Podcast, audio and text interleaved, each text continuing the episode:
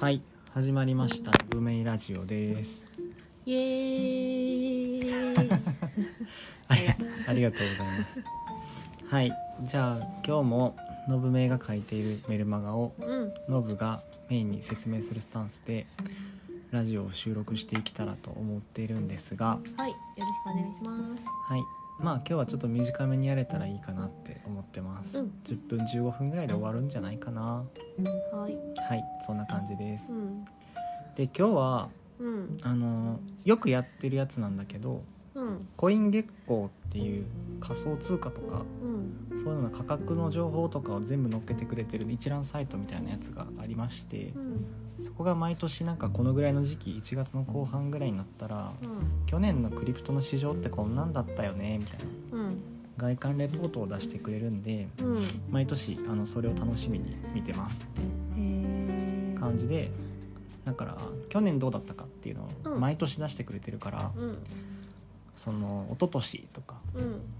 その前とかもうん見ていくことで市場がどう変わっていったのかうんとかがよくわかるんですよ。へえあれでしょこれで2023年どうなるか予測するんでしょみんな、ああまあそうなんやけど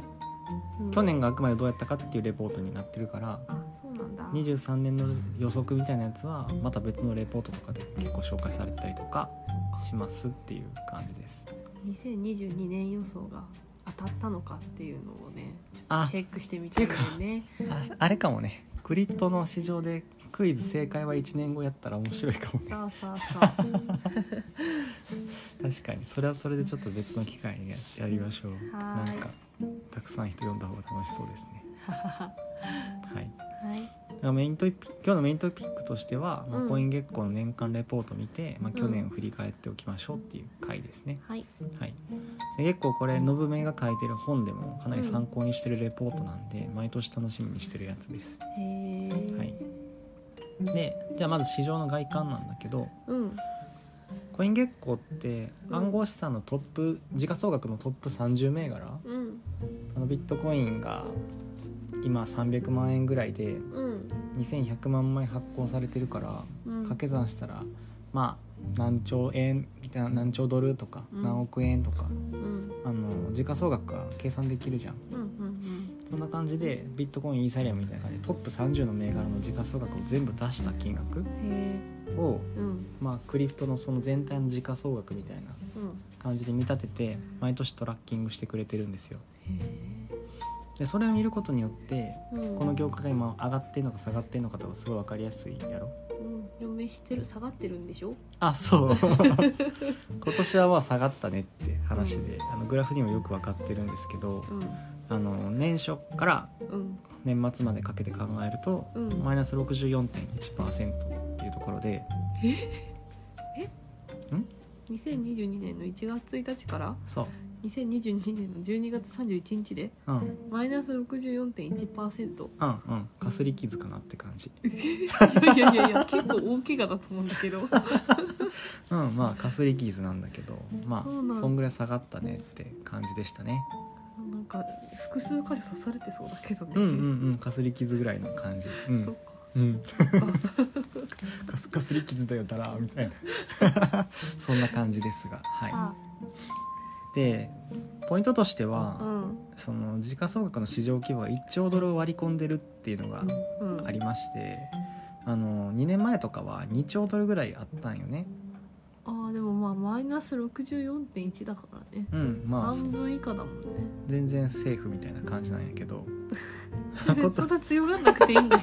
それで言うと別にね今年はそのまあ FTX の事件とかさ、うんそのテラの事件とかがあったから資金が大きく抜けちゃったのもあるし、うんまあ、世界情勢かなり不安定でウクライナとか米国の経済が結構不振っていうのもあって、かなりビットコインと株式のその相関って高くてはあ0.89ぐらいあるから米国が下がるとビットコインも下がるっていうまあ相関があるのよね。へえじゃあそれもあって、うんまあ、64.1%うん耐えたなっていやもっと下がってもよかったってこと可能性としては全然あったあったんだへえで昨年とかもっと前から見ていくとマックス3兆ドル近いところまで実は迫ってたのねうん一番高かった時うんなのに今まあ8,000とか8,000億ドルぐらいしかなかったりとかしてて、はあまあ、かなり下がったねっていうのが市場外観になりますね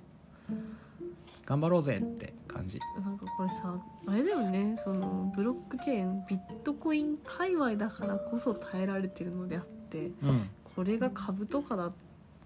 だったらもうそれは大変なことになってるわけだよねあーまあそうねだって日本円とかやったら1円2円上がっただけでさうん何ヒーハーって言ってるもんねそうそうそうそうそうやろ何千上がりましたみたいなやべえみたいなうん感じのことを言ってるけど、まあ、それってね 0. 何パーの話で大騒ぎしてたりとかするわけだからそう考えるとだいぶまあ大きい数字感よねそうまだまだせい市場が未成熟っていうのが分かるんじゃないでしょうかなるほで続いて見ていくのが、まあ、ビットコインのドミナンスっていうやつがどあって、うんそのトップ30銘柄のうち、うんビットコインの時価総額が何パーセントぐらいのシェアを持ってるのかうんっていう数字ですね、はいはいでこれを見るとビットコインのシェア率って大体40%いくかいかないかぐらいなのようん、オレンジのやつかそうですうんグラフでいうとオレンジのやつで、うん次がまあイーサリアムがでかいから大体20%ぐらいがイーサリアムほうがシェア持ってて、うんその2つで60%ぐらいがシェア持ってたりとかするううんんよねうんだから今年はあんまりシェア率には変化なかったよっていう感じですほうあ年間を通して年間通してあんまりシェア率が変わらなかったねっていう話で、うんただまあもうちょっと23年前の経緯から見ていくと例えばまあうん2020年ぐらいとかはうんうんビットコインのシェア率が70%超えてる時もあってすごい高かったんだけど、うん21年は50から60%、うんで今年はさ昨年は40%みたいなうん感じで徐々にビットコインのシェア率みたいなやつは下がってきてるんですよ。ほ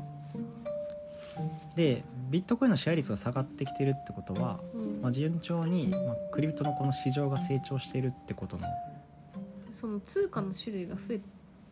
てそれぞれがうんそのなんだろう対等しちゃんと対等してきてるってことうん、その通りその通りその通り大体暗号資産触ろっかって思った人って最初にビットコインを買うやんうん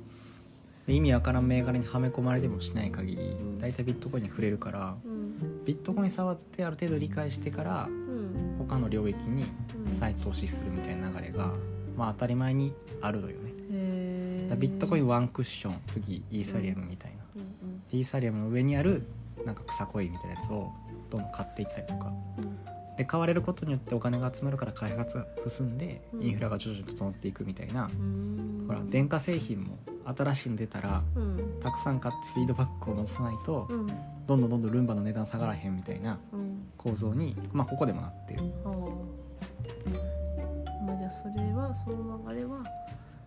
まあビットコインでも普通の製品でも一緒なんだねうん一緒一緒まあ開発が必要だからねお金が必要なうんだんでどんどんどんどんシェア率下がってるってことは、まあ、それが成長してるってことの証拠かなっていうふうにも思っていて、うんまあ、徐々に、まあ、ビットコインのこのシェア率みたいなやつが下がっていくことによって暗号資産とかも下がったらうん他の草コインとかもうん下がっちゃううんだけど、うんまあ、その相関って0.99ぐらい高高くてうんでビットコイン下がると他の草コインも全部下がるのよね、あまあ、それはまあシェア率が高いっていうのもあるからあ、うんまあ、そのシェア率が下がることによってうんビットコイン下がっても生き生き残る通貨とかが出てくるようになってくるへえはずですねみたいなはいはいは話です。いそういうふうに見ればいいと思いますはいで、まあ、年初来からの投資成績でいうと、まあ、2022年っていうのは大出血の年でしたねみたいなうんやっぱめっちゃ怪我してんじゃんそうなんかカラーチャートとかでプラスを青、うん赤字を赤とかで表現するとチャートが真っ赤っていうおー感じになっちゃって、うんまあ、早く傷口に絆創膏を貼ってくれる人募集してますみたい な状況になってますなるほどなんかいい人いるといいねあ、言うて赤字なんやけど、うん市場に流入する人の数っていうのは右肩上がりで結構増えててあそうなんだお金は減ってるけど人の数はすごい増えてるって感じなんねどうせビットコインまた上がったろ買っとこうみたいな人がいるのかなまああと社会に浸透してきてるっていうのもまああそうかああるとは思ううんただみんな参入してるけどみんな赤字だからうんみんな赤字でみんないいみたいな状況やなああ赤信号みんなで渡れば怖くないみたいあなそうそうねそうそうそうお前も赤字俺も俺もみたいな頑張ろうなみたいな感じになってます あはいあなるほでえっとそうですねであ今年昨年でいうとイーサリアム周りの結構アップデートとかもあってどうん結構まあイーサリアムが注目されていたりとかした市場だったかなと思いますねはいはいあメルマガで画像を貼り間違えていたの気づいたんですけどまあいいや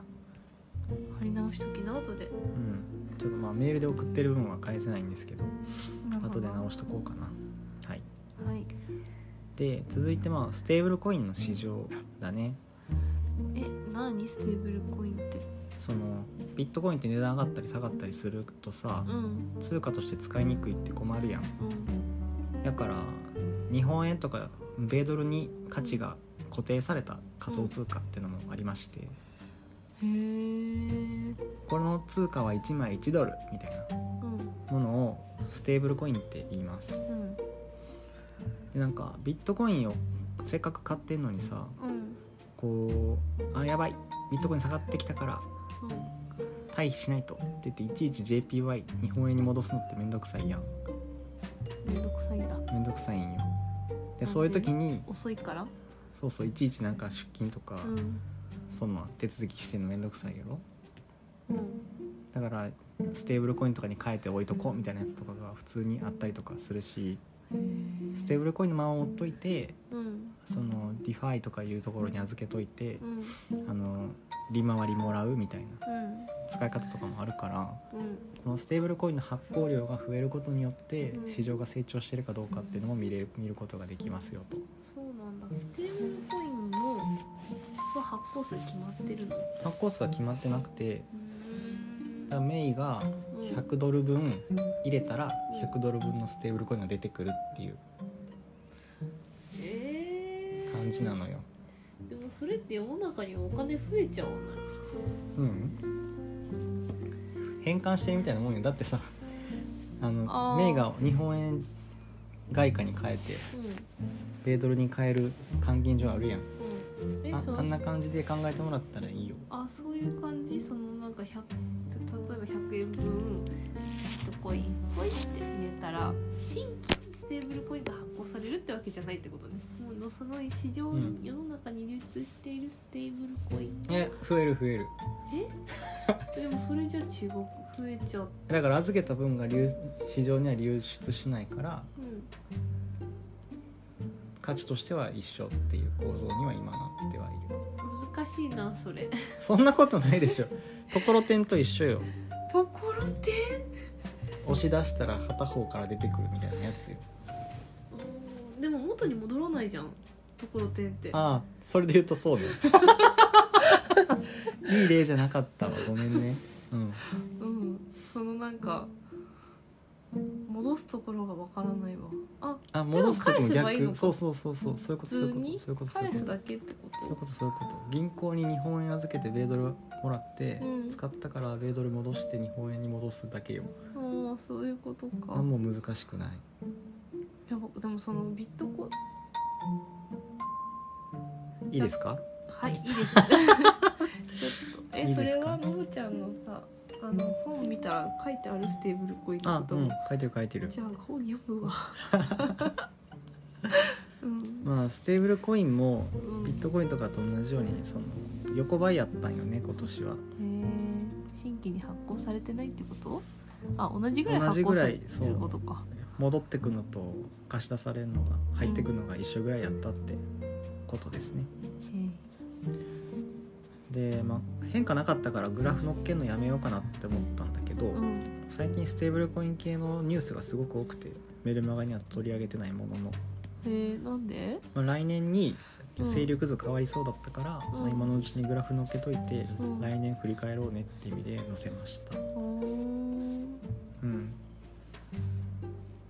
まあステーブルコインはそんな感じですはい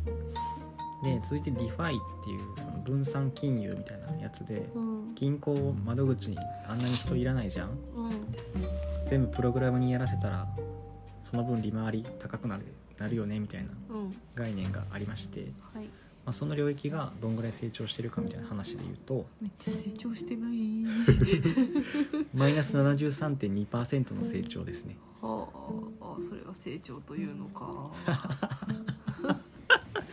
22年最も打撃打撃を受けたのがこの領域なのよねへえそうここでものすごい高い APY1 年間預けたら20%増えますみたいなうんすごい高金利だったところが破綻してうんなんかこの不況に陥ったから、うんまあ、震源地みたいなものなのよねはあで震源地だから一番まあひどく燃焼してますみたいなうん感じですうんでまあ結構イーサリアムのシェア率みたいなやつも高くてうんなんか最近はそのいろんなイーサリアム以外のブロックチェーンとかも結構成長してきてるからビットコインのドミナンスもちょっと下がってきてるねみたいなうん話はあるものの、うんまあ、引き続きビットコインの次はイーサリアムが時点っていうのはあんまり勢力図としては変わらないなってうん感じがしてますこれは変わりそうなのあんまりまだ変わる見見込みはないかなそうなんだそうですねへえで、まあ、結構いろいろニュースがありましたっていう感じだねはうんでまあ続いて書いたのは NFT なんだけどあいやいやいややばくないえ何マイナス93.1って書いてあるよあそうねあの NFT に関してはまだお前 NFT やってんのっていう市場になってますねえそうなのそう まあさどう考えてもさ、うんそのデジタルなそのドット絵の絵が何億円で売れ続けるわけないやんまあそうだねそうこっちはネタでやってんのにさうんなんかアート雑誌とかさうんなんか高尚な学者とかが出てきてさ、うんこれはなんか世の中の革命だとかなんか書き立てるからさ、うん期待が期待に膨らんでバブルになってさ値段がこうつり上がってただけでさああこっちは遊びでやってんのにさおうなんかみんな本気にしてなんかすげえ値段つけるから、うんこんな上がっただけで、うんまあ、真の価値ってこんなもんなんですよ。だからまあマイナス93.1%の成長なんやけど、うんうんまあ別 に なんだろうなそのマイナスと成長で打ち消すようのやめてくれるかなうん成長したんやけど、まあ、こんなもんか、まあ、元に戻元さやに戻ったなぐらいの感じかな。うんじゃあなんかなんだろう今が真の価値なんだねまあそうね幻滅期に入ってはいるっていう感じですねでまあ元気なとこは元気ではあって、うんすごい値段の高いところはやっぱ値段が高い分注目度は維持しててうんそういうところが、まあ、引き続きそれぞれの生き残り戦略を立て始めて動き始めてるっていう感じで面白いのはなんかアニメスタジオ1個丸々買いましたみたいな NFT プロジェクトめっちゃ金持ってるからはあはのとかが出てきててあの結構面白いねとかゲーム開発しましたとかナイキと提携してますみたいあうんな話とかいろいろ出てきててあのまあまあこの辺の話題は尽きないよねって感じですねはいまあ死んでるのはあれだよね二流三流クリエイターがなんか適当に作った NFT が売れなくて困ってるぐらいの話でそんな独白だってあの市場のなんていうの本とかで NFT の売り方とかうん NFT こうすれば売れるみたいな、うんそんな本ばっか出てるわけよね、うんまあ、そんな情報商材みたいなの買って参入してきてなんか何でも NFT にしたら売れるんでしょみたいな感じで入ってきた人たちは、まあ、幻滅して退場してますねっていう市場ですなるほはいまあそんな感じですまとめるとどまあすっかり2021年ぐらいから続いたうんうん NFT とか仮想通貨の熱量っていうのをすっかり冷めきる冬の相場いやーもう凍えてるよね。そうねマイナス成長って感じでうんそんな感じでうんいいいい成長具合だったんじゃないでしょうかはいまあそうとはいえ詐欺師とかうん持続性の低いビジネスみたいなうんものっていうのも一掃されてるわけだったりとかはするんでその開発をちゃんとやるのであればあ5時ってねうん直そうねうんいいタイミングですねっていうような感じで締めましたっていうのが今日のメールマガですね変な人は儲からないところに来ないもんねそうそうそうそうそうはいそんな感じですはいステーブルコインが分かんなかったな勉強しよじゃあまた今度それはやろうかううんはい待ってくださはいいじゃあお疲れ様ですお疲れ様です